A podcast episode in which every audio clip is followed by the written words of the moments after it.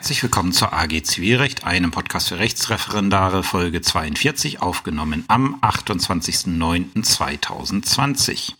Ja, bevor ich zum Thema der heutigen Folge komme, wie immer äh, so ein kurzer ja, Abschnitt vorweg. Ähm, mich hat einiges an Feedback über die Kommentare erreicht und ich muss leider zu meiner Schande gestehen, dass ich, äh, dass ich gerade da nicht so hinterherkomme, wie ich es gerne würde. Gerade diejenigen oder beziehungsweise ein bestimmter, ich glaube, der oder die Person fühlt sich auch angesprochen, die immer sehr ausführliches und auch inhaltlich gutes Feedback gibt. Ich bin bisher noch nicht dazu gekommen, mich damit in der gebotenen Tiefe auseinanderzusetzen. Steht bei mir auf dem Zettel ähm, und äh, wird dann auch definitiv demnächst dann erfolgen, wenn es mal im Berufsleben ein bisschen ruhiger ist und Deswegen ja, also auf die auf die kürzeren Kommentare schaffe ich es meistens noch äh, kurz zu antworten und ähm, die die längeren müssen dann halt etwas auf sich warten lassen. Ansonsten hat mich ein sehr, wie, wie ich finde, sehr interessanter äh, Beitrag per E-Mail erreicht zur letzten Folge, zur Einführung in das FAMFG ähm, von einem Kollegen, einer Kollegin, die gerade die Wahlstation im Familienrecht absolviert und sich tatsächlich auch den Beitrag auch gewünscht hatte. Ähm, ich muss noch mal, das habe ich bisher noch nicht geschafft, das werde ich nach der Aufnahme der Folge tun, mal per E-Mail anfragen, ob ich den in Auszügen als Kommentar veröffentlichen kann, weil ich das, äh, ja, ich fand den Einblick ganz interessant, um auch mal bei anderen Referendaren für die Wahlstation im Familienrecht äh, zu werben. Ähm, wie ihr wahrscheinlich wisst, war ich selber ja bis vor kurzem noch Familienrichter, nie besonders lange, aber schon so, dass ich einen kleinen Einblick bekommen habe. Und das Rechtsgebiet ist durchaus interessant. Also es ist ein sehr forderndes, habe ich auch in der Folge hoffentlich äh, vermittelt, ein sehr forderndes, sehr interessantes Rechtsgebiet. Ähm, und äh, ich, ich glaube, man muss da so ein bisschen für geschaffen sein. Aber wenn man dafür geschaffen ist, dann kann man da wirklich viel Gutes bewegen. Und deswegen einfach mal den, äh, den hoffe ich, dass ich dafür die Erlaubnis kriege, ähm, den Beitrag entweder ganz oder in Auszügen als, ähm, als Kommentar auf der Seite zu der entsprechenden Folge, ähm, um mal deutlich zu machen, wie auch aus Referendarsicht das Ganze interessant werden kann. Ähm, ansonsten gibt's ein kleines Update zu Folge 12. Das ist die Folge zur Erledigungserklärung. Wirklich nur ein kleines Update. Wie ihr wahrscheinlich gehört habt in den letzten Folgen, habe ich wieder eine Anfänger-AG und da hatte ich mich jetzt, wollte ich eigentlich heute machen. Dazu ist es dann aus verschiedenen Gründen nicht gekommen. Ähm, aber ich wollte heute mit denen die Erledigung besprechen und hatte schon lange mal vor, so ein Tafelbild zum Thema Erledigung zu machen. Das habe ich dann gestern Abend auch äh, voraus, äh, in weiser Voraussicht entworfen. Das bekommen die auch noch, beziehungsweise wenn Sie gerade hier zuhören, können Sie sich da schon mal ansehen, wo ich halt alle vier Erledigungsarten wie ähm, äh, und deren Folgen für die Entscheidung einmal wirklich kurz auf einer DIN A4-Seite in einem Schaubild dargestellt habe. Und ich denke auch, dass, äh, dass das, um sich das noch mal schnell vor Augen zu rufen, ein ganz gut gelungenes Schema ist. Wie gesagt, ist jetzt bei Folge 12 in den Entscheidungen verlinkt. Ähm, und deswegen, ja, äh, Deswegen schaut da euch nochmal rein, auch wenn ihr das schon gehört habt. Das Schaubild ist, wie gesagt, neu. Ansonsten hatte ich jetzt gerade kurz vor der Aufnahme noch von einem Freund eine WhatsApp bekommen und ich hatte das auch im, ähm, äh, in, den, äh, ja, in den Schlagzeilen auf dem Handy gesehen, dass der BGH zur Berichterstattung äh, bezüglich Anke Engelke und äh, unter Beifügung eines äh, Bildes etwas entschieden hat und er wohl gesagt hat, also äh, muss ohne Bild berichtet werden. Äh, ich habe die Entscheidung inhaltlich noch nicht gelesen. Ich habe auch wirklich nicht mehr als die Starkzeile gelesen. Ähm, das ist was, das werde ich als Feedback zu dieser, ähm, zu dieser Folge Äußerungsrecht ähm, nochmal aufarbeiten, sobald die BGH-Entscheidung dann auch im Volltext verfügbar ist. Ich weiß noch nicht mal, ob die im äh, Volltext jetzt verfügbar ist. Ähm, jedenfalls das als Ausblick, als kleiner Ausblick auf die ähm, auf die nächste Folge. Und äh, wie gesagt, in der nächsten Folge, diese Folge habe ich noch ein anderes Thema gefunden, was auch dankenswerterweise äh, durch meine jetzige AG angestoßen wurde. Ähm, aber für die nächste Folge habe ich mir dann endlich mal vorgenommen, diese Folge Verschiedenes ähm, halt so zu allen, möglich, äh, allen möglichen Themenwünsche, die ich bekommen habe, wo ich gesagt habe, gut, da kann ich keine eigene Folge zu machen. Ähm, das will ich jetzt mal angehen. Also wer jetzt noch irgendwie, und es kann auch nur wirklich was ganz, ganz Kurzes sein, ähm, sagt, dazu wollte ich immer schon mal was hören, das wollte ich immer schon mal ein bisschen aufgearbeitet haben. wäre jetzt die Chance, entweder über die Kommentarfunktion, über die Facebook-Seite oder über konat.ag-zivilrecht.de einfach mal kurz umreißen, was euch interessiert, was ihr gerne so hören würdet. Muss, wie gesagt, diesmal kein großes Thema sein, kann auch wirklich nur was sein, was man so in zwei, drei Minuten beantworten kann. Ähm, und dann würde ich daraus ganz gerne mal so eine etwas äh, differenzierte Folge machen, wo dann auch mal so auf die Sachen eingegangen wird, die euch so jetzt nicht im Großen, sondern vielleicht auch im Kleinen beschäftigt, weil ihr könnt euch sicher sein, in dem Moment, wo es einen beschäftigt, hat sich die ganze, die ganzen Gedanken sicherlich auch schon mal wer anders gemacht. Und deswegen wäre es einfach mal logisch, sich das zusammenzutragen. Ja, das Thema der heutigen Folge ist, wie ihr wahrscheinlich auch schon im Titel gesehen habt, der Streitwert. Äh, wie bin ich auf dieses Thema gekommen? Das war so, weil meine jetzige AG, und da muss ich sagen, das ist eine, das ist eine, die sehr tief nachfragt, was mich immer sehr freut. Also wer immer von denen jetzt zuhört, nicht falsch verstehen, ich mag das sehr gerne. Äh, und die Folge, wenn halt etwas immer wieder oder wenn halt was tiefergehend hinterfragt wird, ist, dass man dann halt auch mal auf neue Ideen kommt. Ähm, und ein Mitglied dieser AG hat jetzt eben gesagt, könnten Sie nicht nochmal irgendwie was zum Streitwert fertig machen? Wollte ich auch heute mit denen machen. Ähm, da ich heute dann kurzfristig als Prüfer in der mündlichen Prüfung einspringen musste, ist dann dieser Part der AG ausgefallen, wird nachgeholt. Aber natürlich habe ich festgestellt, als ich dann den Podcast durchgeschaut habe, so wirklich zum Streitwert habe ich noch nicht viel gemacht. Und als ich dann gestern mal den Streitwert richtig aufgearbeitet hatte, ähm, da habe ich gedacht, ja, das ist eigentlich vielleicht jetzt nicht für eine Stundenfolge, aber es ist auf jeden Fall ähm, ein bisschen was bringt das. Und es ist ein Thema, wo man sich tatsächlich auskennen sollte. Es ist ja zum Teil examensrelevant, nicht so sehr, aber es ist auf jeden Fall praxisrelevant und man sollte sich da ein bisschen auskennen. Und deswegen, ja, gibt's jetzt diese Woche etwas zum Streitwert, etwas vertiefter, als das äh, schon im Kostenrecht der Fall ist. Ich, ich habe jetzt die Folge zum Kostenrecht nicht nochmal angehört, aber ich glaube, da habe ich zum Streitwert nicht viele Worte verloren. Wenn ich mich jetzt daran erinnere, wie ich es in meiner AG gemacht habe, habe ich da auch nicht so sonderlich viel zu verloren. Und deswegen jetzt einmal ein bisschen dezidierter und ein bisschen genauer einleitend. Ähm, man liest es so oft, der Streitwert wird auf so und so viel tausend Euro festgesetzt.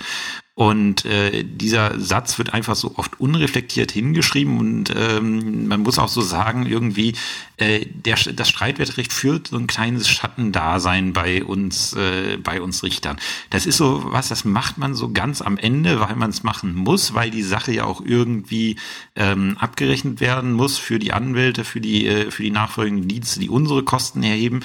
Ähm, aber man selbst ist halt überwiegend mit der eigentlich streitigen Entscheidung be äh, beschäftigt, die, ja, ich, ich muss es so sagen, die natürlich deutlich mehr Aufwand erfordert und ähm, deutlich mehr Anstrengung auch erfordert.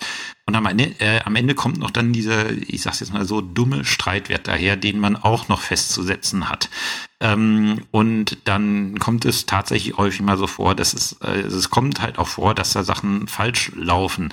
Ähm, also ich, ich bin zum Beispiel jetzt in meiner Zeit in Magdeburg, das, äh, da hatte ich auch mal äh, mich in eine Streitwettfestsetzung sowas von verrannt, dass ich dann erstmal von meinem Obergericht wieder, äh, was mich dann abgeändert hat, äh, ich habe zuerst gedacht, wieso, wieso ändert ihr denn das ab? Ich war mir doch sicher, dass das richtig ist.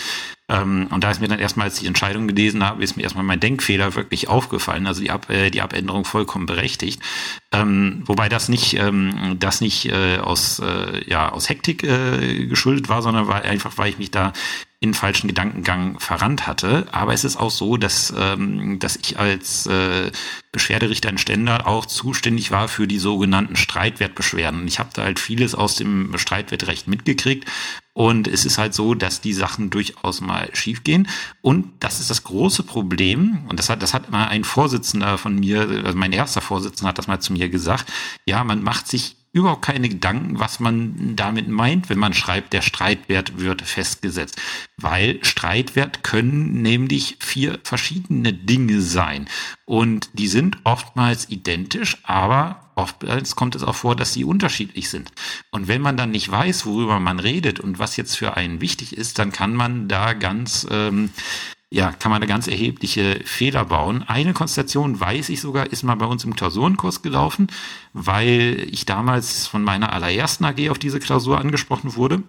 Und der, da hatte ich die Lösung nicht sofort auf dem Schirm. Die kam mir jetzt erstmal wieder so richtig in den Sinn, als ich die Sache hier gestern für meine AG vorbereitet habe. Und ähm, deswegen ist es wichtig zu wissen, dass Streitwert grundsätzlich vier verschiedene Dinge meinen kann. Und deswegen ähm, ich, ich mache es zwar selber oder ich habe es selber immer noch nicht gemacht, als ich äh, als ich jetzt, äh, ich bin ja im Moment gerade nicht richterlich tätig, aber als ich noch richterlich tätig war, ähm, habe ich es tatsächlich auch nicht gemacht, aber ich würde mal äh, dafür plädieren, auch tatsächlich äh, zu beschreiben, welchen Streitwert genau man denn jetzt festsetzt. Ähm, und deswegen benenne ich jetzt erstmal alle vier Streitwerte, die es gibt. Und dann gibt's kurze Kapitel zu jedem Streitwert. Wofür ist er von Bedeutung? Nach welchen Vorschriften regelt er sich? Welche besonderen Regelungen gibt's dazu? Welche, wie ist es mit mehreren Anträgen? Die, werden die addiert? Werden die nicht addiert? Und ähm, dann halt, wie wird dieser Streitwert festgesetzt? So, was gibt es an Streitwerten denn? Wir haben, das kennt ihr alle, den Zuständigkeitsstreitwert. Dann, schon wieder ein bisschen unbekannter, den Rechtsmittelstreitwert, auch Beschwer genannt. Ähm, das äh, ist dann schon mal was, wovon man weniger zu tun hat. Jetzt kommt wieder einer, den kennt ihr alle, das ist der Gebührenstreitwert. Und ähm, zu, guter, äh, zu guter Letzt kommt halt dann der Gegenstandswert oder der Wert des Gegenstandes der anwaltlichen Tätigkeit. Alles unterschiedliche Streitwerte und ähm, teilweise äh, fallen die auch unterschiedlich aus. Die müssen nicht identisch sein. Und deswegen immer, äh, meistens ist der Satz, der Streitwert wird auch festgesetzt, vollkommen richtig. Und damit setzt man an auch genau den richtigen Streitwert fest, den man hier festsetzen muss. Aber ich will mit dieser Folge einfach mal das Bewusstsein weg, äh, dafür wecken, was denn alles Streitwert sein kann. Die vier gibt es. Und jetzt schauen wir uns mal an, was es mit denen genau auf sich hat. Wir fangen an mit dem Zuständigkeitsstreitwert. Ja, wie gesagt, wir beginnen mit dem Zuständigkeitsstreitwert und den kennt ihr jetzt alle. Ähm, der Zuständigkeitsstreitwert ist da, wo es auf den Streitwert ankommt, der Streitwert, den wir heranziehen, um die sachliche Zuständigkeit des Gerichts zu bestimmen. Wie ihr alle wisst, in den meisten Fällen, wenn wir jetzt keine Spezialzuständigkeit äh, haben, wie zum Beispiel für Wohnraummietsachen, ist der Zuständigkeitsstreitwert entscheidend dafür, bei welchem Gericht, Amts- oder Landgericht eine Sache erstinstanzlich anhängig gemacht wird. Ähm, und äh, wie ihr da auch wisst, ist da die Grenze bei 5000 Euro, alles bis zu 5000 Euro geht ans Amtsgericht und alles, was über 5000 Euro ist, geht ans Landgericht. Da erzähle ich euch allen nichts Neues, aber da dieser Streitwert, also dieser Zuständigkeitsstreitwert so entscheidend ist, sollte man auch um seine Besonderheiten wissen. Und ähm, das ist halt ähm, ein bisschen was, was man, was, wie gesagt, also ich würde sagen, in meiner Arbeitsgemeinschaft, in die, die ich bisher gehalten hat, in dem Material dazu doch ein bisschen zu kurz gekommen ist. Und äh, deswegen, wie gesagt, bin ich ganz froh, dass ich mich damit jetzt mal näher beschäftigt habe. Und ja, der Zuständigkeitsstreitwert wird durch den Streitgegenstand bestimmt. Und wie wird der Streitgegenstand bestimmt? Das ist ganz klar der zweigliedrige Streitgegenstandsbegriff der Antrag und der geschilderte Lebenssachverhalt und dabei stellt man auf die Klageschrift aus, äh, ab, weil der Kläger bestimmt den Streitgegenstand eines Rechtsstreits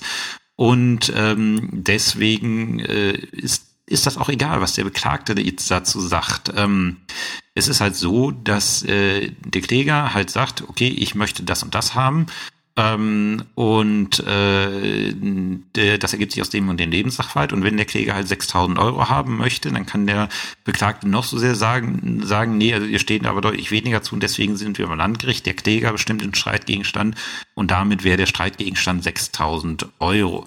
Schwieriger wird es dann zum Beispiel schon, wenn, ähm, wie heißt es, wenn der, äh, wenn der Streitwert jetzt nicht nach einem Zahlungsantrag zu sich zu bemessen hat, sondern wenn wenn der Kläger zum Beispiel eine Herausgabesache haben möchte, also eine Herausgabeklage verfolgt. Und da kann es dann schon mal sehr hässlich werden, weil bei der Herausgabeklage ist es halt so, dass äh, der Zuständigkeitsstreitwert, über den wir ja gerade sprechen, Klammer auf wie auch der Gebührenstreitwert, aber der, Zus äh, der Zuständigkeitsstreitwert, ähm, sich halt nach dem Wert der herauszugebenden, ähm, der herauszugebenden Sache bemisst. Und da kann man dann schon wieder drüber streiten. Also der, äh, der Wert einer Sache, der kann ja sehr, äh, also der kann ja sehr weit differenzieren und da kann auch sehr unterschiedliche Vorstellungen zu sein. Also ähm, aus meiner AG jetzt wie, wieder so ein Fall aus der Praxis. Da hatte ein Mitglied meiner AG von ihrem, ihrem seinem Ausbilder, Ausbilderin äh, einen Fall bekommen, äh, wo es um die Herausgabe eines Oldtimers ging. Ähm, und da war der Wert mit 2000 Euro, ähm, 2000 äh, Euro äh, beziffert in der Klage.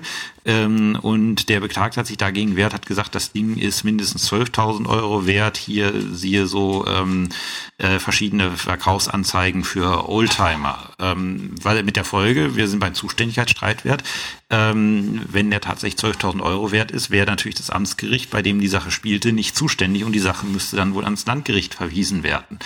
Ähm, ja, was macht man dann? Paragraph 3 ZPO regelt das. Das ist die Wertfestsetzung nach freiem Ermessen.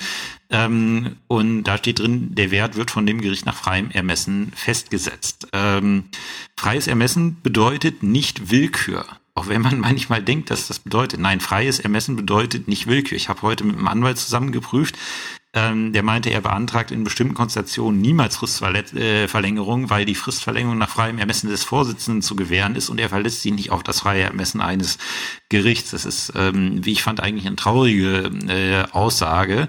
Äh, ich habe ihm dann auch gesagt, als wir damit durch waren, also ich habe diese Fristverlängerung immer bewilligt. Ähm, ja, er meinte, er will sich da halt nicht drauf verlassen. Also wie gesagt, freies Ermessen nicht gleichzusetzen mit Willkür. Das heißt, ich muss schon Gründe dafür heranziehen, warum ich den, ähm, den Wert so festsetze, wie ich es festsetze. Und was der zweite Halbsatz von Paragraph 3 ZPO sagt, ich kann auch von Amts wegen ähm, Beweis erheben, indem ich zum Beispiel mir den Oldtimer anschaue oder Begutachtung durch einen Sachverständigen anordne. Klammer auf, es ist ziemlich offensichtlich, dass ich niemals ein Sachverständigengutachten anordnen sollte, um einen Streitwert festzusetzen, Klammer zu. Warum? Bei dem Streitwert handelt es sich um eine reine Nebenentscheidung. Gut, die hat bei dem Zuständigkeitsstreitwert äh, nicht ganz unerhebliche Anforderungen, äh, Auswirkungen, weil entweder bin ich zuständig oder ich bin nicht zuständig.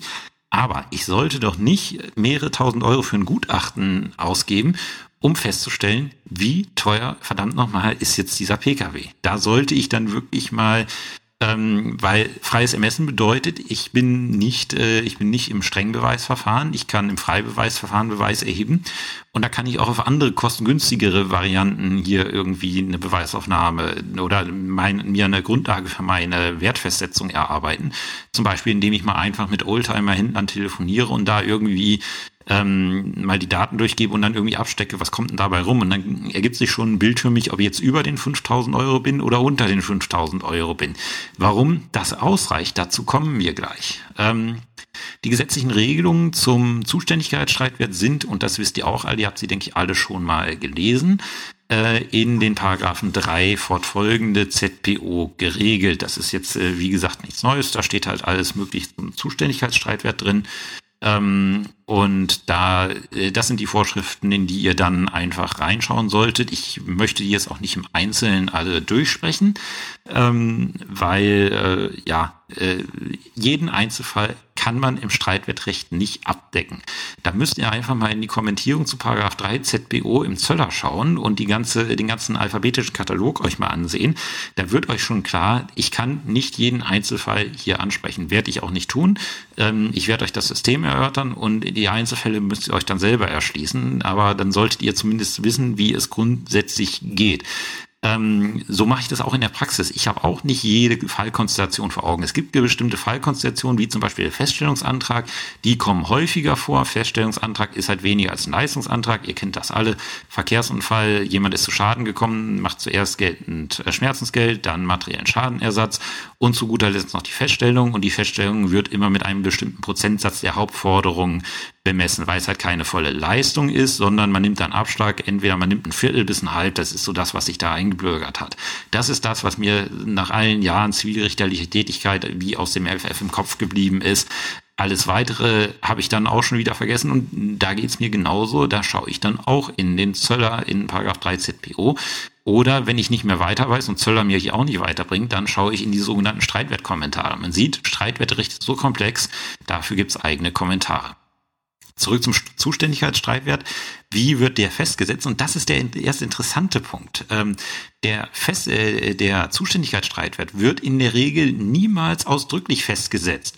Meistens wird der Konkludent in den Entscheidungsgründen durch Bejahung oder Verneinung der Zuständigkeit, wenn es um die sachliche Zuständigkeit geht, festgesetzt. Ähm, ich sage, ich bin zuständig, weil der Streitwert über 5000 Euro liegt. Ähm, und wenn ich äh, so und wenn ich dann sage, ich bin unzuständig, dann sage ich ja, der Streitwert liegt unter 5000 Euro. Und Streitwert meint in dem Fall den Zuständigkeitsstreitwert, nicht den Gebührenstreitwert. Und dann muss ich halt genau begründen, äh, begründen in der Zuständigkeit, warum ich meine, der Streitwert liegt über 5000 Euro. Ich muss den nicht betragsmäßig auf einen Cent genau festsetzen. Es reicht, wenn ich mir sicher bin, dieser Streitwert liegt über 5000 Euro, dann begründe ich das im Rahmen meiner Endentscheidung warum ich, ähm, warum ich halt von meiner Zuständigkeit oder von meiner Unzuständigkeit ausgehe. Man kann ihn teilweise auch durch gesonderten Beschluss festsetzen. Ähm, warum man das machen sollte, ist mir nicht so recht klar.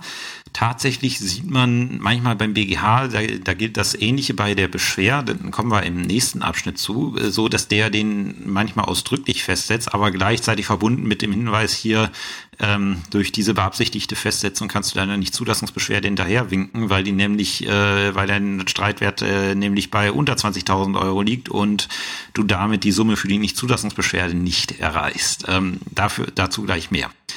Ähm, deswegen, wie gesagt, keine ausdrückliche Festsetzung. Und deswegen meint dieser Satz, den man manchmal mit dem Urteil verbindet und beschlossen, der Streitwert wird aus so und so viel tausend Euro festgesetzt, meint im Regelfall nicht den Rechtsmittelstreitwert, sondern für den Rechtsmittel, äh, Quatsch, für den Zuständigkeitsstreitwert.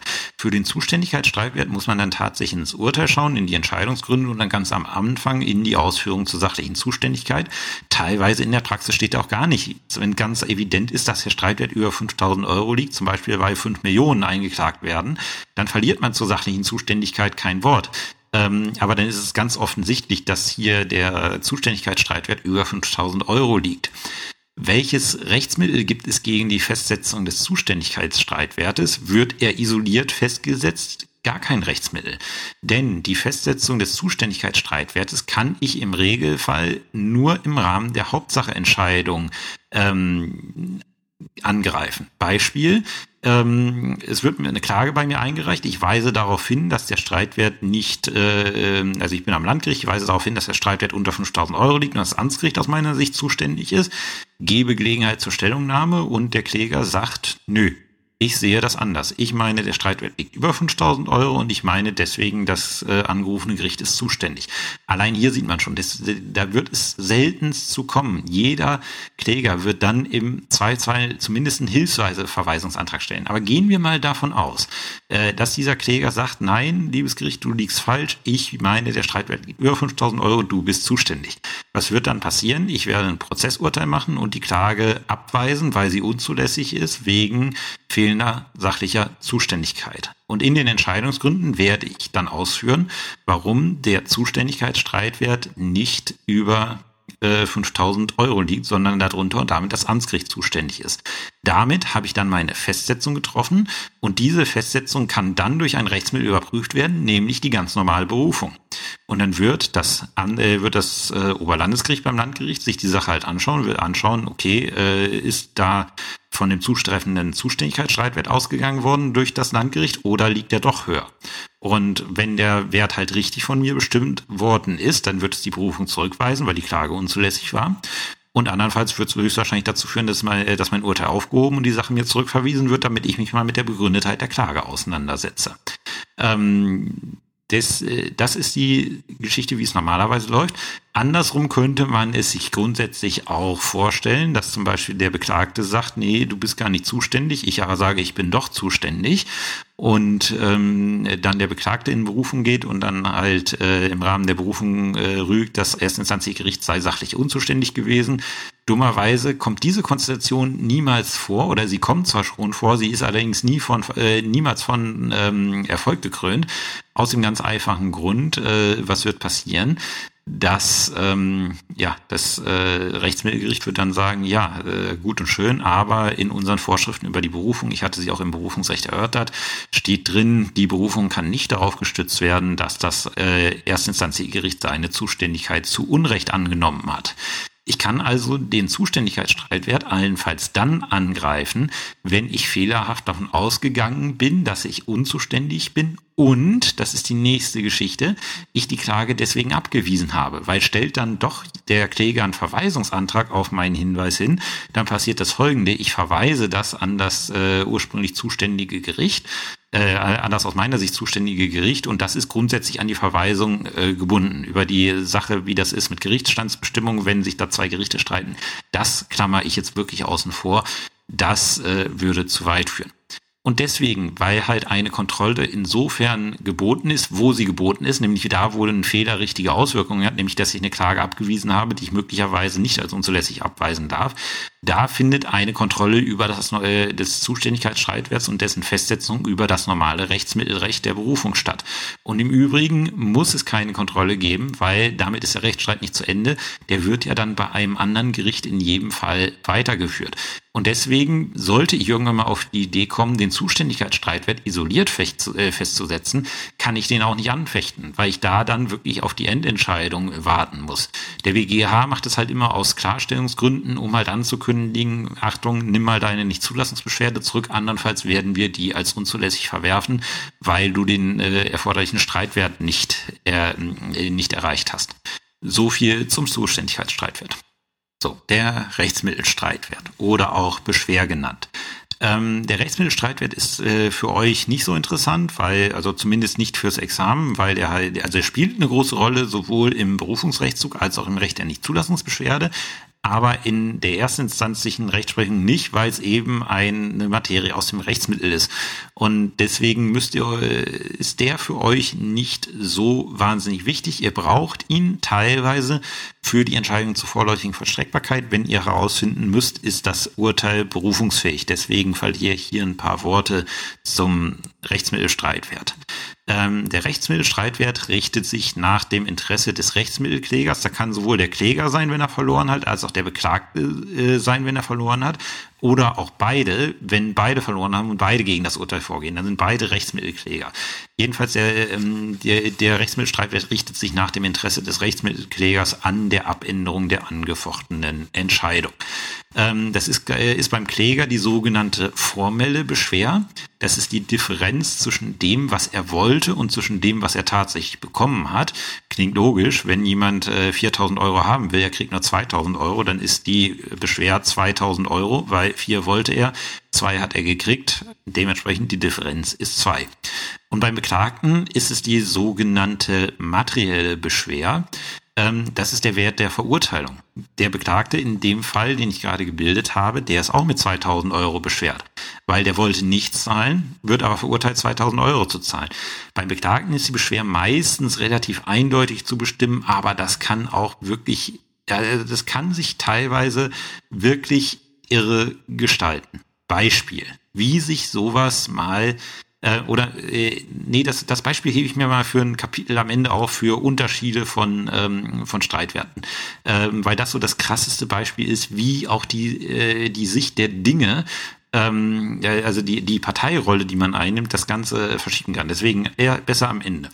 Welche gesetzlichen Grundlagen haben wir für den äh, Rechtsmittelstreitwert? Auch da gelten die drei fortfolgende ZPO und äh, insofern muss man dann dazu nehmen noch den 511 Absatz 2 Nummer 1 ZPO, das ist die Berufungssumme. Und früher in der EGZPO geregelt, jetzt hat man sich endlich mal entschlossen, es permanent zu machen. Paragraph 544 Absatz 2 Nummer 1 ZPO, das ist die Wertgrenze für die Statthaftfähigkeit der Nichtzulassungsbeschwerde. Bedeutet, ich muss mit mehr als 20.000 Euro beschwert sein im Berufungsrechtszug, um eine Nichtzulassungsbeschwerde zum BGH schicken zu können. Andernfalls ist beim OLG Ende äh, im Instanzenzug, außer das OLG hat mal die Revision zugelassen, was äußerst selten der Fall wird. Auch hier die Festsetzung ähm, im Regelfall auch nicht ausdrücklich. Meistens wird das dann wieder konkludent festgesetzt, wenn das Berufungsgericht hergeht und die Berufung als unzulässig verwirft, weil die nicht, äh, weil die Berufungssumme nicht erreicht ist. Ähm, da wird man dann auch Ausführungen zu finden, warum die Berufungssumme unter den 600 Euro angenommen wird. Ähm, das ist genauso wie mein Zuständigkeitsstreitwert. Äh, wie gesagt, der BGH macht es manchmal ausdrücklich in seinen Hinweisbeschlüssen. Ich werde mal schauen, dass ich so einen Hinweisbeschluss ausgrabe. Ähm, alle paar Wochen tauchen die da mal auf, wenn der BGH dann erklärt, warum diese Nichtzulassungsbeschwerde nicht statthaft ist, weil ähm, äh, der äh, oder nicht zulässig ist, weil der, äh, weil die Mindestbeschwerde nicht erreicht ist. Ähm, aber auch da gilt es ausdrücklich festgesetzt, grundsätzlich nicht, sondern konkludent in der Endentscheidung. Ähm, und deswegen äh, und deswegen auch niemals eigentlich äh, ausdrücklich im Beschluss selber. Wenn man es dann doch ausdrücklich macht, wie es manchmal vorkommt, hat es jedenfalls keine Anfechtungswirkung. Ähm, da sind wir nämlich schon, wie, wir, wie ist es mit dem Rechtsmittel, funktioniert genauso wie beim Zuständigkeitsstreitwert. Die Anfechtung nur im Rahmen, äh, nur im Rahmen der Hauptsacheentscheidung. Beispielsweise, wir haben den Fall, den ich gerade gebildet habe, und der kommt wiederum häufiger vor. Ähm, das Berufungsgericht ist der Auffassung, hier ist die Berufungssumme nicht erreicht. Wir, sind, wir haben eine Beschwer von weniger als 600 Euro. Dann wird es die Berufung durch Beschluss als unzulässig verwerfen. Und dieser Beschluss, mit dem die Berufung als unzulässig verworfen wird, der ist mit der Rechtsbeschwerde zum BGH angreifbar. So, das heißt, wenn man dann Rechtsbeschwerde einlegt, dann wird der BGH prüfen, und das ist das Einzige, was er dann prüft, hat das OLG äh, oder das LG, wenn's, äh, wenn das LG Berufungsgericht ist, hat das Berufungsgericht die Berufungssumme richtig, äh, ist es richtig zu der Annahme gekommen, dass die Berufungssumme nicht erreicht ist. Wenn es der Fall ist, wird es die Rechtsbeschwerde zurückweisen und wenn es nicht der Fall ist, wird der BGH dann das Berufungsurteil aufheben und die Sache zur weiteren Verhandlung an das Berufungsgericht zurückweisen. Das ist wiederum etwas, das kommt durchaus mal vor, wenn man sich durch die BGH-Entscheidungen klickt. Das kommt alle paar Wochen, kommt das mal vor, dass ein Berufungsgericht, weil der Streitwert halt auch eben viel, äh, viel Einzelfallfrage ist und da kann man auch mal falsch liegen, kommt es öfters mal vor, dass der BGH Sachen zurückverweist, wo er sagt, nee, also hier war der Berufungsrechtszug grundsätzlich eröffnet und da müsst ihr euch die Sache mal im Detail ansehen. Funktioniert also genauso wie der Zuständigkeitsstreitwert. Und deswegen auch keine isolierte Anfechtbarkeit, weil sich das halt über die Hauptsacheentscheidung wunderbar klären lässt, also insofern keine Besonderheiten zum Zuständigkeitsstreitwert. Und jetzt kommen wir zum Kern der Sache, nämlich dem sogenannten Gebührenstreitwert. Der Gebührenstreitwert ist derjenige, den wir meistens damit meinen, wenn wir schreiben, der Streitwert wird auf so und so viel tausend Euro festgesetzt ähm, weil das ist der Streitwert, den müssen wir ausdrücklich durch einen Beschluss festsetzen, weil es das Gesetz so vorsieht. Ähm, und äh, das meinen wir damit. Dieser Wert ist halt maßgeblich für die Berechnung der Gerichtsgebühren. Ihr kennt das alle, wenn man schaut, welche Gerichtsgebühren sind angefallen, dann nimmt man diesen Gebührenstreitwert, schaut in die Tabelle und nimmt da die drei Gerichtsgebühren für eine erstinstanzliche Zivilsache raus. Das ist der Wert, den wir meistens mit Streitwert meinen und auch nur dieser Wert. Ähm, wie bestimmt er sich? Auch wieder durch den, äh, durch den Streitgegenstand, wie er durch die Klage und den Klageantrag festgelegt worden ist. Bei Zahlungsklagen, wie gesagt, im Regelfall der reine Wert des Zahlungsantrages nicht mit reinfallen Zinsen und sonstige Nebenforderungen. Was sind Nebenforderungen? Nebenforderungen sind Forderungen, die mit dem Hauptanspruch stehen und fallen. Bedeutet das, äh, kriege ich den Hauptanspruch nicht, äh, kriege ich auch die Nebenforderung nicht.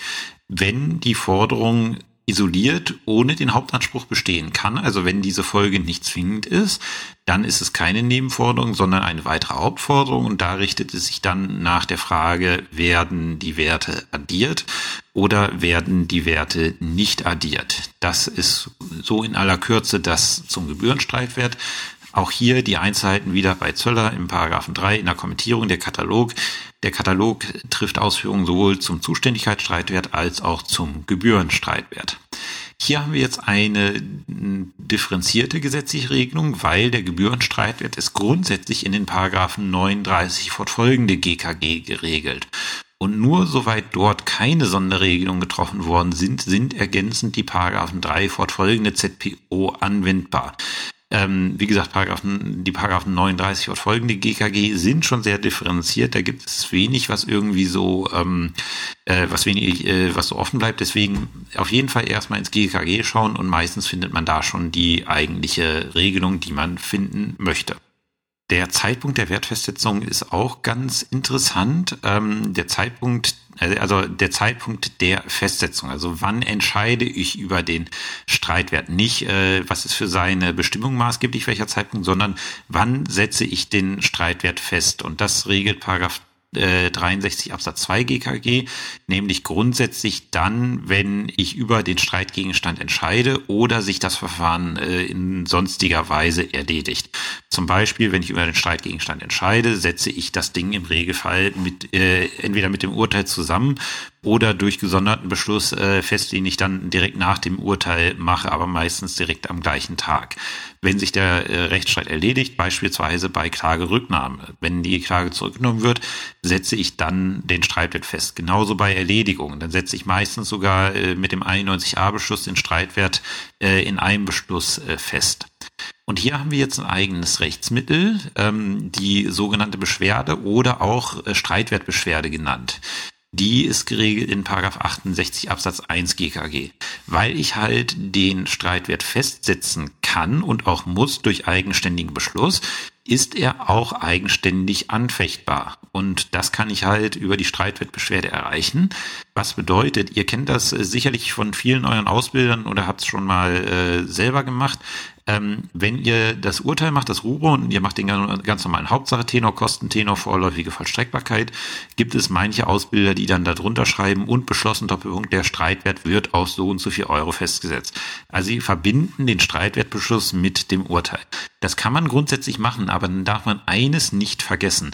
In diesem Fall muss nämlich in jedem Fall über die Streitwertbeschwerde belehrt werden in dem Rechtsmittel, äh, in der Rechtsmittelbelehrung. Warum? Also grundsätzlich ist es ja so, über Rechtsmittel, die dem Anwaltszwang unterliegen, muss man nicht belehren, weswegen man grundsätzlich eigentlich niemals über eine Berufung belehren müsste. Aber die Streitwertbeschwerde unterliegt keinem Anwaltszwang. Das bedeutet, ich kann die Streitwertbeschwerde als Naturalpartei selber einlegen und deswegen muss ich dann als Gericht auch über die Streitwertbeschwerde belehren. Wenn ich denn den Streitwertbeschluss zusammen mit dem Urteil verbinde, muss in der Rechtsmittelbelehrung vom Urteil auch drinstehen, die Streitwertfestsetzung kann mit der Beschwerde angefochten werden. Wie gesagt, das ist der Gebührenstreitwert, der, den wir meistens ausdrücklich festsetzen. Und zu guter Letzt kommt jetzt noch der Gegenstandswert.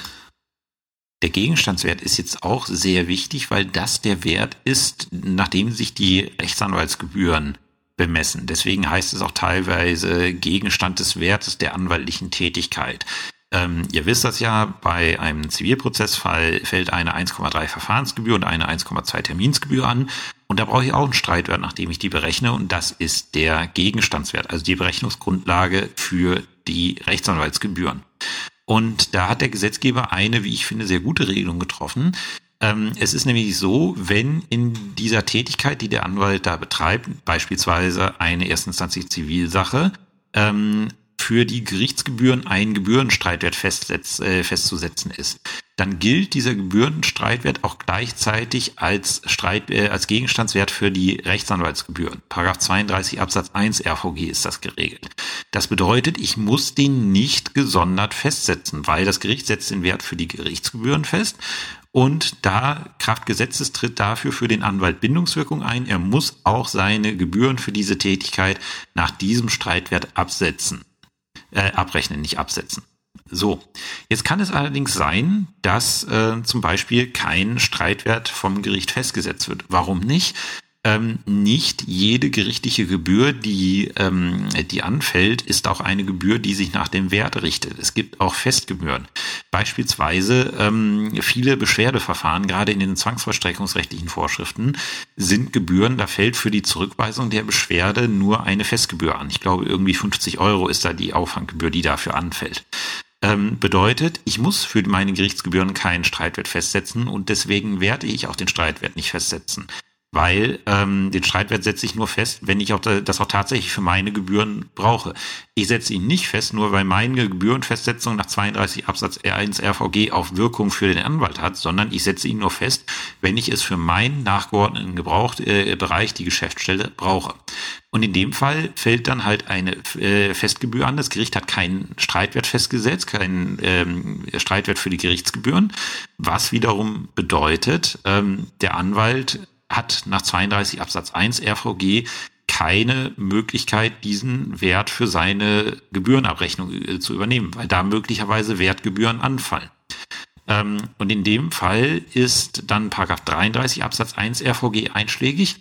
Dann muss der Anwalt in dem Fall einen Antrag an das Gericht stellen und diese Festsetzung dieses Gegenstandswertes erfolgt nur auf Antrag. Und dann setzt das Gericht den Gegenstandswert für die Rechtsanwaltsgebühren fest anderes Beispiel, und das ist ein Beispiel, das kommt durchaus mal vor und wird aus meiner Sicht immer noch zu oft falsch gemacht in der Rechtsprechung und teilweise auch falsch ähm, beigebracht aus meiner Sicht. Ähm, es, ist, äh, es ist halt so, dass ähm, es sein kann, dass der Anwalt mit, äh, dass der Anwalt mit einem Streitgegenstand konfrontiert wurde, der nicht mehr, äh, äh wie heißt es, ähm, der sich nicht so darstellt, wie es der Gebührenstreitwert darstellt. Ein Beispiel. Ähm, wir haben äh, eine Klage. In der Klage macht der Kläger 10.000 Euro geltend. Die wird dem Beklagten zugestellt, dem Beklagten persönlich. Ähm, das Gericht macht zugleich mit der Zustellung Hinweis, ja, irgendwie Schlüssigkeit, haben wir ein paar Probleme mit, ähm, wissen wir jetzt auch nicht, äh, also wir halten es teilweise für unschlüssig und der Kläger meint dann, ja, ähm, das stimmt irgendwie, was das Gericht sagt, ich nehme 4000 Euro zurück. Kann der Kläger ja machen, ist noch nicht, äh, ist noch äh, nicht zur Sache verhandelt worden, er kann die Klage einseitig zurücknehmen. Er nimmt also teilweise die Klage zurück, reduziert den Klageantrag auf 600 Euro. So, diese Erklärung, dass der Kläger den Streitwert auf, äh, also die, die, die Klage auf äh, 6000 Euro reduziert, wird dem Beklagten zugestellt und der Beklagte geht jetzt mit der ursprünglichen Klage und der Klagerücknahme zum Rechtsanwalt. Was passiert? Der Gebührenstreitwert äh, äh, beträgt, werden wir sehen, Zeitpunkt der Wertberechnung 10.000 Euro weil es ist auf die Anhängigkeit abzustellen und die Klage ist mit 10.000 Euro anhängig gemacht worden. Für die Gerichtsgebühren ist es unerheblich, ob die Klage teilweise zurückgenommen wird, weil die Gerichtsgebühren fallen an zu dem Zeitpunkt, wo der Rechtszug eingeläutet wird. Ähm, und das sind die 10.000 Euro. Und die bleiben auch. Die, die, die, es, es wird nicht günstiger, nur weil ich die Klage zurücknehme. Bedeutet, der Gebührenstreitwert beträgt 10.000 Euro. Aber der Anwalt, der jetzt die Prozessvertretung für den Beklagten übernimmt, der ist nur mit 6000 Euro konfrontiert worden. Ähm, für, die, äh, äh, für den hat das Mandat nur einen Wert von 6000 Euro. Und deswegen ähm, fall, fällt der Wert, der, äh, ähm, nachdem die anwaltlichen Gebühren zu berechnen sind, äh, mit dem Wert, der äh, also mit dem Wert, der nach den 32 Absatz 1 RVG zu berechnen wäre, wenn die Bindungswirkung eintreten würde, mit dem tatsächlichen Wert, mit dem der Anwalt konfrontiert wurde, auseinander. Und vielfach, und das habe auch ich tatsächlich noch gelernt als Referendar, ähm, sieht man dann so die tollen, äh, die tollen Wertfestsetzungen. Äh, der Streitwert wird festgesetzt auf die Zeit bis zur Klagerücknahme auf 10.000 und danach auf 6.000 Euro. Diese Wertfestsetzung ist falsch und basiert darauf, dass man sich nicht Gedanken macht, was man denn mit der Streitwertfestsetzung eigentlich meint. Wir setzen als Gericht nur den Gebührenstreitwert, den ich vorhin erörtert habe, fest. Wir setzen nicht den Wert der anwaltlichen Tätigkeit fest, weil wir das von Amts wegen gar nicht dürfen. Wir dürfen den Wert der anwaltlichen Tätigkeit nur auf Antrag festsetzen. Und das bedeutet, ich setze meinen Gebührenstreitwert fest. Für den Gebührenstreitwert ist es vollkommen egal, ob da eine Teilklage-Rücknahme drin ist, weil mich nur die 10.000 Euro interessieren, mit denen die Sache anhängig gemacht wurde. Und deswegen setze ich meinen Gebührenstreitwert auf 10.000 Euro fest. So, was macht der Anwalt jetzt, der in der Situation sitzt? Der sieht, okay, ich darf nach den 10.000 Euro nicht abrechnen, weil ich keine Bindungswirkung habe. Würde er doch nach den 10.000 Euro absetzen, wäre es Gebührenüber, wäre es möglicherweise Gebührenübererhebung, ist eine Straftat. Ähm, und deswegen muss er jetzt irgendwie dafür sorgen, dass er auch einen Wert kriegt, nachdem er seine Gebühren abrechnen kann. Und auch da kann er dann diesen Antrag nach 33 Absatz 1 RVG stellen. Er beantragt dann, weil halt seine, äh, weil halt seine Gebührenberechnung abweichen muss, stellt er dann Antrag beim Gericht und das Gericht wird dann, nachdem dieser Antrag gestellt ist, einen eigenständigen Beschluss schaffen, ähm, wo drin steht, der Gegenstandswert oder der Wert des Gegenstandes für die anwaltlichen Gebühren wird auf 6.000 Euro festgesetzt. Und dann habe ich diese gestaffelte Streitwertfestsetzung auch nicht. Und das macht es mir wesentlich einfacher, weil ich im ersten Schritt nur halt wirklich mit dem Urteil das Ding festsetzen muss, wie ich es für die Gerichtsgebühren brauche. Das muss ich von Amts wegen machen. Und alles andere kann ich mir dann überlegen, wenn denn mal so ein Antrag kommt. Vielleicht kommt auch so ein Antrag nicht, weil irgendwie nur der Beklagte die Gebühren bezahlen muss und der sagt, ja, die 6000 Euro sind vollkommen in Ordnung, das, das können wir so abrechnen. Dann kriegt man niemals so einen Antrag. Diese Anträge nach 33 Absatz 1 RVG sind äußerst selten. Wenn ich sie denn mal bekommen habe, war es meistens so, dass ich irgendwie einen sehr deutlichen Hinweis geben musste, ähm, dass ich hier nichts machen werde. Bestes Beispiel war, ich, ähm, äh, ich war Beschwerderichter und ähm, als Beschwerderichter für meine Beschwerden habe ich meistens keinen Streitwert festgesetzt, weil musste ich nicht, weil Festgebühr, habe ich ja gerade gesagt. So, ähm, die, die Akte kam ans Amtsgericht zurück ähm, und da hat dann der Beschwerdegegner, der gewonnen hatte, äh, hat einen Kostenfestsetzungsantrag gestellt. Und dann kriegte ich vom Amtsgericht die Akte vorgelegt äh, mit der Bitte um Streitwertfestsetzung. Woraufhin ich die Akte dem Amtsgericht mit dem Bemerken zurückgeschickt habe, ähm, äh, mit dem Bemerken zurückgeschickt habe. Ich sehe nicht ein, Streitwert festzusetzen, weil für die Gebühren brauche ich es nicht. Punkt. Akte zurückgeschickt. Akte kam wieder. Ja, wie sollen wir denn jetzt über diesen Kostenfestsetzungsantrag, äh, diesen Kostenfestsetzungsantrag entscheiden? Schrieb mir dann der Rechtspfleger, die Rechtspflegerin. Ich zurückgeschickt, nicht mein, nicht mein Problem, auch nicht Ihr Problem. Schauen Sie mal in Paragraph 33 RVG. Bedeutet, die hätte, der Rechtspfleger, die Rechtspflegerin hätte den Antrag zurückweisen müssen, weil es keine Grundlage dafür gab, ähm, diesen, äh, diese, Kost, äh, diese Kostenfestsetzung zu betreiben, weil es eben an einer Wertfestsetzung gefehlt hat. Und diese Wertfestsetzung musste der Anwalt, der das wollte, erstmal äh, auf Antrag betreiben. Und äh, da hat dann der Rechtspfleger, die Rechtspflegerin genau das Richtige gemacht. Sie hat dann darauf hingewiesen, hat gesagt, so kann ich den Antrag nicht bescheiden, ähm, weil es fehlt an der Wertfestsetzung. Stellen Sie bitte einen Antrag auf Wertfestsetzung. Hat er einen Antrag auf Wertfestsetzung bei mir gestellt. Ich habe mir die, äh, die Akte angefordert und dann halt die, ähm, den Wert entsprechend festgesetzt. Äh, wo ist der Gegenstandswert geregelt? Ähm, soweit er mit dem Gebührenstreitwert identisch ist, aufgrund der Bindungswirkung nach 32 Absatz 1 RVG, gelten natürlich die Regelungen wie beim Gebührenstreitwert, weil da wird gesagt, das wird eins zu eins übernommen. Äh, ist er nicht identisch, dann muss ich halt schauen, wie ist es nach dem RVG. Da muss ich dann mich durch die Vorschriften im RVG durch, äh, nicht durchquälen, ich finde das RVG eigentlich sehr schön, da muss ich die Vorschriften im RVG durcharbeiten welches Rechtsmittel habe ich? Das ist dann schon wieder interessanter. Ähm, gehen wir davon aus, wir haben die Bindungswirkung nach 32 Absatz 1 RVG, bedeutet, ähm, ich äh, habe für den Anwalt ein eigenes Beschwerderecht nach 88 Absatz 1 ähm, GKG der Anwalt darf dann aus eigenem Recht Streitwertbeschwerde erheben, weil er ist durch die Festsetzung des Gebührenstreitwertes im eigenen Recht möglicherweise beschwert, weil er muss seine Gebühren danach abrechnen, egal ob ihm da, also er, er muss ihn danach abrechnen, egal ob ihm das jetzt passt oder nicht. Und wenn das Gericht den Streitwert zu niedrig festsetzt, dann kann es dazu führen, dass er weniger Geld kriegt, als er eigentlich kriegen müsste. Und dann kann er im eigenen Namen gegen diese Festsetzung Beschwerde äh, einreichen. Da gibt's ein paar so schöne Stilblüten, die diese Geschichte äh, treibt. Ähm, die schönste ist die schöne Formulierung. Ähm, namens- und in Vollmacht des Klägers lege ich gegen die Streitwer äh, Streitwertentscheidung Beschwerde ein. Ähm, und dann wird ausgeführt, dass die Streitwertfestsetzung zu niedrig erfolgt wäre. Das führt dann dazu, dass die Beschwerdegerichte einmal müde lächeln und die Beschwerde als unzulässig verwerfen, weil der Kläger durch eine zu niedrige Streitwertfestsetzung niemals beschwert sein kann.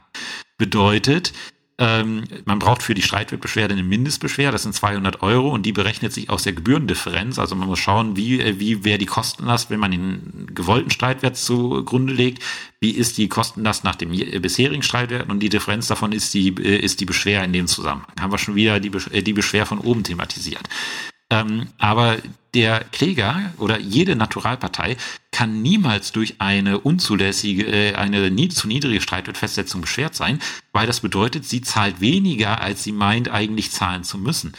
Ähm, und deswegen lächeln dann die Beschwerdegerichte immer und machen so ein Zweizeilen, ja, äh, Beschwerdesumme nie, nicht erreicht, Beschwer beträgt hier 0 Euro.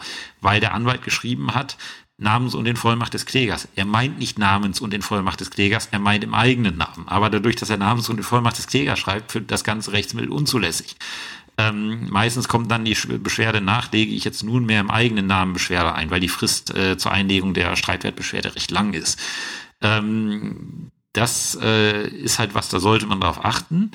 Ähm, und äh, wie gesagt, bitte bei solchen Streitwertbeschwerden darauf achten, dass auch die Streitwerte tatsächlich auf unterschiedlichen Gebührenstufen liegen. Ich habe einen Stendal wirklich eine Beschwerde bekommen von einem Rechtsanwalt, hat sich im eigenen Namen eingelegt. Ähm, der rechnet mir wunderbar vor, wie der Streitwert äh, eigentlich sein müsste und ich habe die Beschwerde dann als unzulässig verworfen, weil sowohl sein Streitwert als auch der Streitwert, der festgesetzt waren, auf einer Gebührenstufe lagen.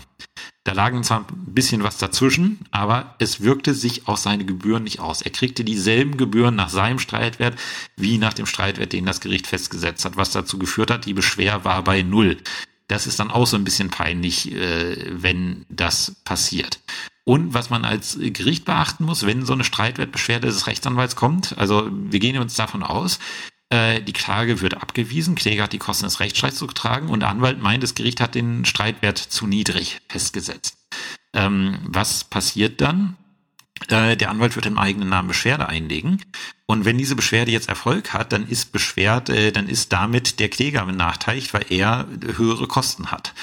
Ähm, was bedeutet, der Anwalt kann ihn in diesem Beschwerdeverfahren nicht wirksam vertreten, weil er da im widerstreitenden Interesse handelt. Das ist kein Parteiverrat, das ist eine Konstellation, die kann passieren. Die nehmen wir mit dieser, äh, nehmen wir mit dieser Regelung hin. Aber es führt dazu, dass ich, wenn ich ähm, die Entscheidung abändern möchte, muss ich ja der, äh, muss ich ja den Beteiligten Gelegenheit zu, äh, zur Äußerung geben. Ähm, das bedeutet, das Recht zur Äußerung kann ich ihm nicht über seinen Anwalt geben, sondern dann muss ich tatsächlich den Kläger selber anschreiben als Gericht, obwohl er einen Anwalt hat und sagen, hier, dein Anwalt hat Beschwerde eingelegt. Ähm, diese, wenn die Beschwerde Erfolg hat, wird es dazu führen, dass du höhere äh, Anwalts- und Gerichtskosten zahlen musst. Bitte, hier gebe ich dir Gelegenheit zur Stellungnahme. Habe ich jetzt den Fall, dass ich nicht die Bindungswirkung von 32 Absatz 1 RVG habe, sondern im 33 Absatz 1 RVG bin, dann sieht das äh, RVG in Paragraph 33 Absatz 3 RVG auch eine eigene Beschwerde gegen die Festsetzung der Rechtsanwaltsgebühren vor. So. Ähm, so viel zum Gegenstandswert und jetzt nochmal auf den Zeitpunkt der Wertfestsetzung, der Wertberechnung abstellen. So, der maßgebliche Zeitpunkt der Wertberechnung und da sind, sind wir uns sowohl für den Zuständigkeitsstreitwert als auch für den Gebührenstreitwert als auch für den Gegenstandswert, Rechtsmittelstreitwert können wir da ja außen vor lassen. Äh, für den gilt das Korrespondierende für den jeweiligen Rechtszug, ist immer der Zeitpunkt, äh, in dem der Rechtszug eingeläutet wird.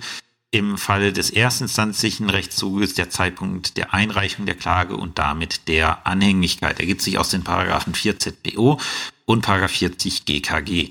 Klageerweiterungen erhöhen dann diesen Wert, ist logisch. Ähm, die Klageerweiterung ist ja quasi auch eine neue Einleitung dieses Rechtzuges.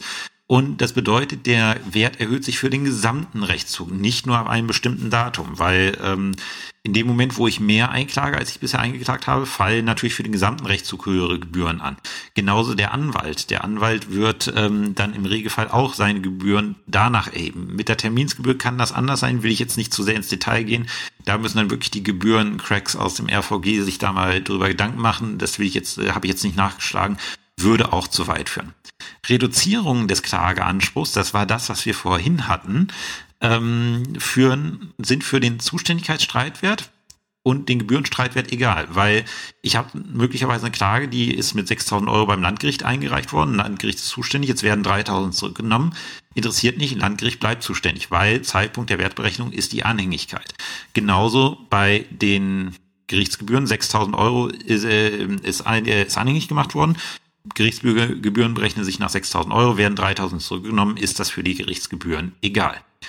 Ähm, dem einzigen, den das vielleicht nicht egal ist, ist dem Anwalt aus den bereits vorhin angesprochenen Gründen. Aber die interessieren uns, da wir nur den Gebührenstreitwert ausdrücklich festsetzen, nicht. Und für den Gebührenstreitwert ist es egal.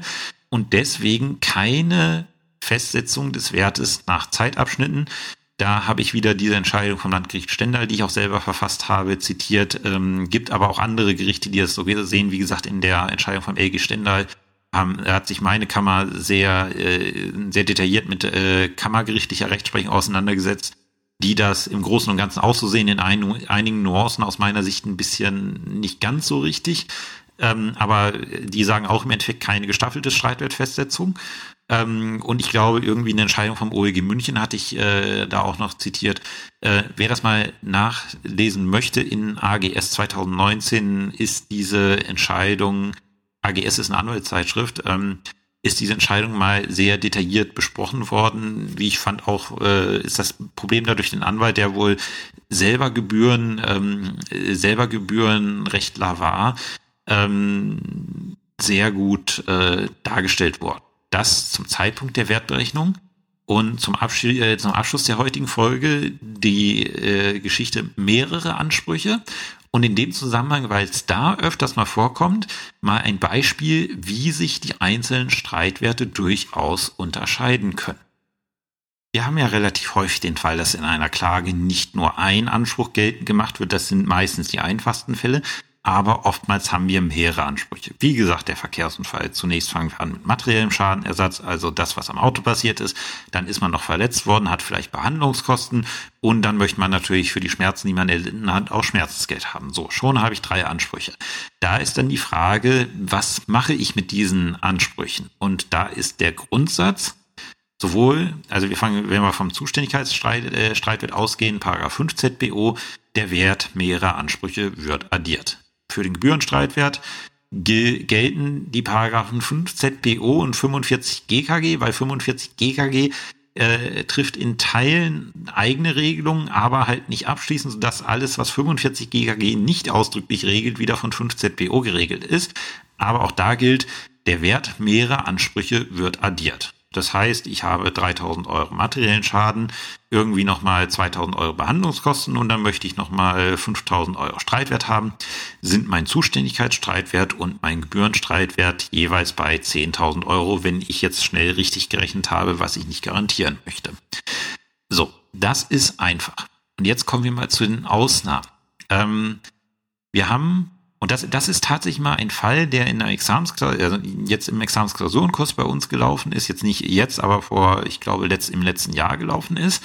Und der stellte ein recht vertragtes ähm, Zuständigkeitsproblem dar, ähm, was man recht problemlos lösen konnte, wenn man die unterschiedlichen Streitwerte auseinandergehalten hat. Ähm, was war passiert? Der Kläger hatte eine Klage von ähm, äh, von 2000 Euro erhoben und der Beklagte erhob eine Wiederklage, also der, der Kläger äh, erhob eine Klage mit dem Antrag, den Beklagten zu verurteilen, 2000 Euro zu zahlen. Und der Beklagte erhob eine Wiederklage mit dem Antrag, den Kläger zu verurteilen, an den Beklagten 4000 Euro zu zahlen. So, wir haben vorhin gesagt, Grundsatz, mehrere, der Wert mehrerer Ansprüche wird addiert. Wenn wir jetzt Klage und Wiederklage gelten, äh, addieren würden, würden wir auf 6000 Euro kommen. Und um den Fall halt rund zu machen, die Klage war am Amtsgericht erhoben. Und der Beklagte rügte dann die örtliche Zuständigkeit, hat gesagt, aufgrund der Wiederklage muss das jetzt beim Landgericht verhandelt werden. So, ähm, der Blick ins Gesetz löst den Fall relativ einfach. Ähm, äh, weil wir müssen Zuständigkeitsstreitwert und Gebührenstreitwert auseinanderhalten. Wir schauen uns erstmal den Gebührenstreitwert an in Paragraph 45 GKG. Ähm, dort ist nämlich geregelt, Zusammenrechnung mehrerer Ansprüche äh, Sprüche gilt auch für Klage und Wiederklage. Bedeutet unser Gebührenstreitwert in dem Fall 2000 Euro Klage und 4000 Euro Wiederklage ist tatsächlich 6000 Euro. Das ist der Gebührenstreitwert. Die Gebühren, äh, die Gebühren, die Gerichtsgebühren und die Anwaltsgebühren, wenn wir hier keine Ausnahme haben, berechnen sich nach dem Streitwert von 6000 Euro. Gibt eine Ausnahme bei sogenannter wirtschaftlicher Identität, 45 Absatz 1 Satz 3 GKG. Relativ selten der Fall, diese wirtschaftliche Identität, aber muss man halt kennen. Ähm, deswegen ist das hier erwähnt. Deswegen Gebührenstreitwert 6000 Euro könnte man meinen, und das ist das Problem, wenn man sich nicht auf den Schirm ruft, dass der Streitwert unterschiedlich sein kann. Dass Zuständigkeitsstreitwert was anderes ist als Gebührenstreitwert. So, ähm, und da ist es dann halt so, Gebührenstreitwert 6000 Euro und wer nicht aufpasst, könnte jetzt auf die Idee kommen, scheiße, das Amtsgericht ist nicht zu, äh, zuständig ähm, und müsste dann ein Hilfsgutachten schreiben. In der Klausur, glaube ich, relativ häufig gewählt worden, die Lösungsform, weil die Leute darüber nicht äh, zurechtkamen. So, wir schauen uns den Zuständigkeitsstreitwert an, Paragraph 5 ZBO. Und da ist es so, ups, äh, Klage und Wiederklage werden für den Zuständigkeitsstreitwert nicht addiert. Da gilt dann nur für den Zuständigkeitsstreitwert der Wert der höheren Klage. Und da waren es, wir rufen es uns in Erinnerung, 2000 Euro Klage, 4000 Euro Wiederklage. Das heißt, der Zuständigkeitsstreitwert ist bei 4000 Euro anzusetzen. Bedeutet, das Amtsgericht ist immer noch zuständig. Keine, keine Wertaddierung beim Zuständigkeitsstreitwert. Der Zuständigkeitsstreitwert liegt bei 4000 Euro, deswegen unter 5, deswegen Amtsgericht. Und Gleichwohl schreibt das Amtsgericht, wenn es die Sache richtig macht, in seinen, äh, in seinen Streitwertbeschluss rein am Ende, der Streitwert wird auf 10.000 Euro festgesetzt. Und deswegen, ich werde hoffentlich auch durchhalten, wenn ich dann selber wieder richterlich tätig bin und zivilrichterlich tätig bin, ähm, würde ich einfach dafür plädieren, zu schreiben, der Gebührenstreitwert wird auf 10.000 Euro festgesetzt. Weil dann gibt es kein Missverständnis. Wenn ich nur reinschreibe, der Gebührenstreitwert wird auf 10.000 Euro festgesetzt in meinem Urteil, dann ist es klar, ich setze damit den Wert für die Gebühren fest und für nichts anderes. Und wenn sich dann halt in den äh, für den Zuständigkeitsstreit etwas anderes ergibt, werde ich das in meinen Entscheidungsgründen mitteilen. In der Klausur wäre es halt so gewesen, dass man dann in den Entscheidungsgründen als erstes dargelegt hätte, ich bin zuständig, weil der Zuständigkeitsstreitwert nicht über 5000 Euro liegt, weil ich keine Wertaddierung für Klage und Wiederklage vornehme. Das ist mal so ein Punkt, wo Streitwert tatsächlich sehr examensrelevant werden kann.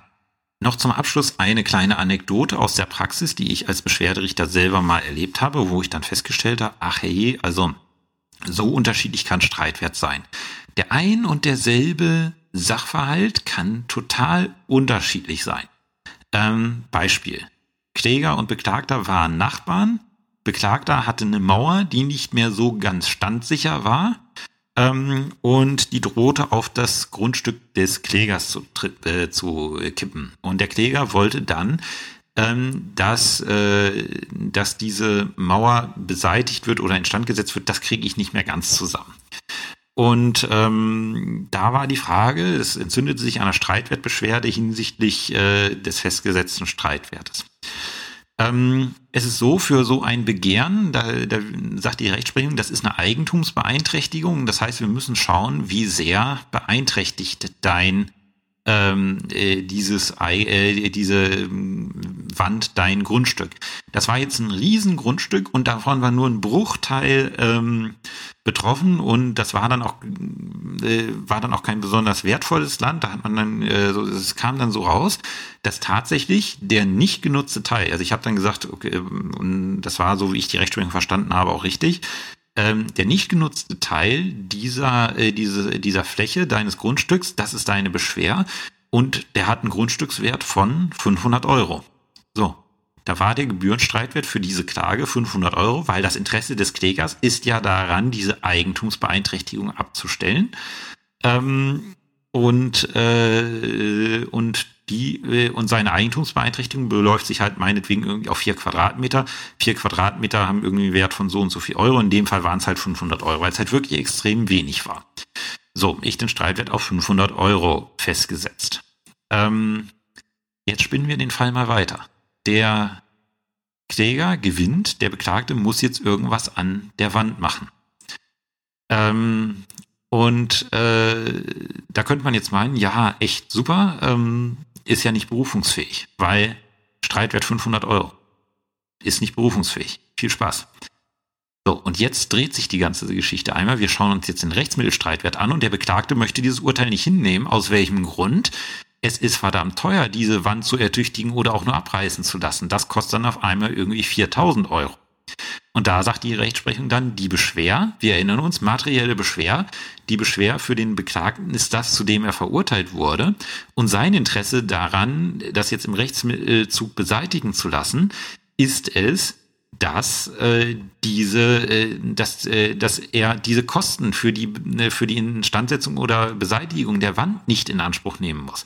Das bedeutet, für ihn ist die Beschwer nicht die 500 Euro, die das Interesse des Klägers ausmachen, sondern da ist auf einmal der Wert der voraussichtlichen Beseitigung maßgebend.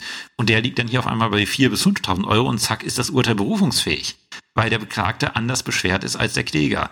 Hier sieht man mal, wie, Zuständ äh, wie Zuständigkeitsstreitwert und Gebührenstreitwert, weil der war in dem Vergleich, hat den Gebührenstreitwert auf 500 Euro festgesetzt, wie die differenzieren können, wenn man einmal die Parteirolle wendet und einmal in die nächste Instanz schaut. Da ist die Beschwer auf einmal komplett anders. Das Berufungsgericht wird dann, wenn es die Sache kriegt, wird, Streit, wird, äh, wird seinen Gebührenstreitwert auf äh, 4000 Euro festsetzen und dann natürlich sich die Sache ansehen, weil damit ist die Berufungssumme ganz deutlich äh, überschritten. Ähm, das ist so das beste Beispiel, was mir in Erinnerung geblieben ist, um mal zu verdeutlichen, wie variabel dieser Begriff Streitwert eigentlich ist, wie unterschiedlich er ausfallen kann und weswegen man da genau hinschauen muss. Und ich hoffe, das konnte ich mit dieser Folge schön vermitteln. Ja, das war's für die Woche. Zum Streitwert gab es dann noch mehr zu sagen, als ich jetzt so erwartet hätte, weil wir haben doch die Stunde wieder gut geschafft. Ähm, ich hoffe, es war erhellend. Ich hoffe, alle, die zuhören, können mit dem Streitwert mehr anfangen. Ähm, ich wünsche euch eine schöne Woche. Wie gesagt, nächste Woche, also jetzt entweder dieses Wochenende, irgendwie innerhalb der nächsten Woche oder spätestens nächstes, nächstes Wochenende, ähm, gibt dann so eine Folge Verschiedenes. Äh, deswegen, jeder, der noch irgendwie ein Thema hat und sei es auch nur noch so kurz, bitte jetzt möglichst schnell mir Bescheid geben, per E-Mail, per Kommentarfunktion, per Facebook ähm, dass ich das gegebenenfalls aufarbeiten und euch dann in der nächsten Folge vorstellen kann. Bis dahin habt eine schöne Zeit und bis zum nächsten Mal. Tschüss.